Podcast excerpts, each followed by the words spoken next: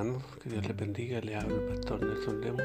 Eh, nos toca pues, este día el devocional en el tema Entrando a la buena tierra. Eso lo encontramos en Deuteronomio 8, verso 7. Dice de la siguiente manera. Porque Jehová tu Dios te introduce en buena tierra, tierra de arroyos, de aguas, de fuentes y de manantiales que brotan en medio de montes y vegas, tierra de trigo y de cebada y de vides, higueras y granados, tierra de olivos, de aceite y de miel.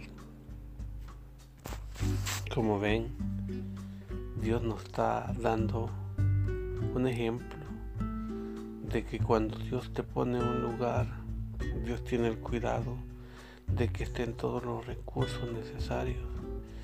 Y cuando venimos a Cristo, Cristo tiene preparado todo para que nada de que nosotros necesitemos sea escaso.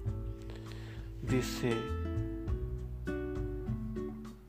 por todo lo que Dios hace en medio de nosotros, de que Dios al final del camino,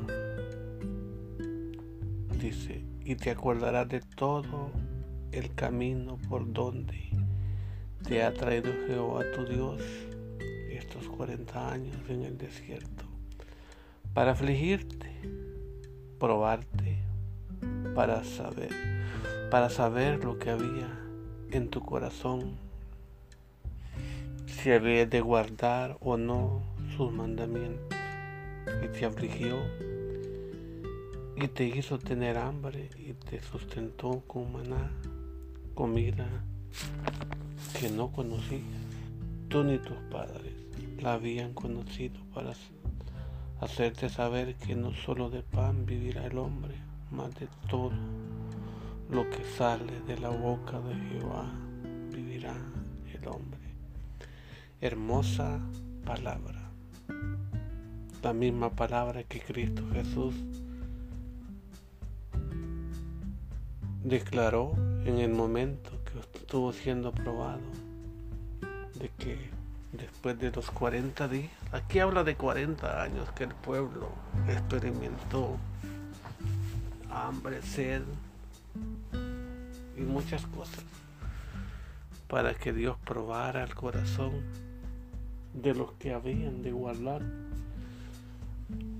los mandamientos.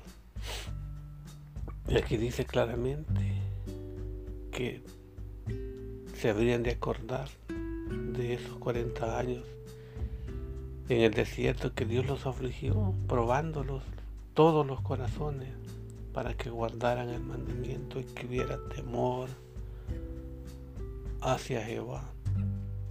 Pero también dice, y te afligió y te hizo tener hambre y te sustentó con maná. Esa palabra, que Dios tenga eso de que descienda maná del cielo para que un pueblo tan numeroso comiera día con día. Y sobre todo dice que nadie conocía ni los padres lo que Dios les estaba dando. Tampoco conocían la tierra que Dios les estaba dando como herencia. Y dice también de que hubo aflicción, pero hubo algo que lo sustentó día con día. En Cristo Jesús tenemos nosotros lo mismo, que Él sustenta toda la familia de la tierra. Pero más aún dice algo muy importante acá. Para que tengamos la seguridad de que no solo de pan vivirá el hombre, dice, mas de todo lo que sale de la boca de Jehová vivirá el hombre. Eso está en Mateo 4:4. Tu vestido, dice, nunca se envejeció sobre ti ni el pie se ha hinchado en estos 40 años. Que Dios tuvo cuidado de que la ropa se mantuviera intacta Pero dice, aquí hay un mandamiento que tenemos que guardar y ponerlo en el corazón de todos. Guardarás pues los mandamientos de Jehová tu Dios, andando en tus caminos y temiéndole. Y aquí está el verso con el cual empezamos, que dice, porque Jehová tu Dios te introduce en la buena tierra, tierra de arroyos, de aguas, de fuentes y de manantiales que brotan en vegas y montes. Es una tremenda palabra. Y acuérdense de que también donde hay agua hay vida. Y donde hay agua hay mucha vegetación.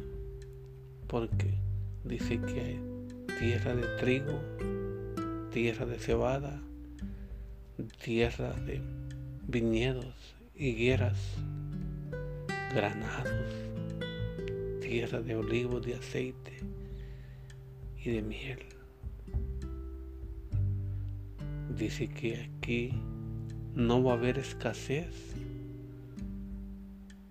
Y dice, no faltará nada en esa tierra que Dios te da.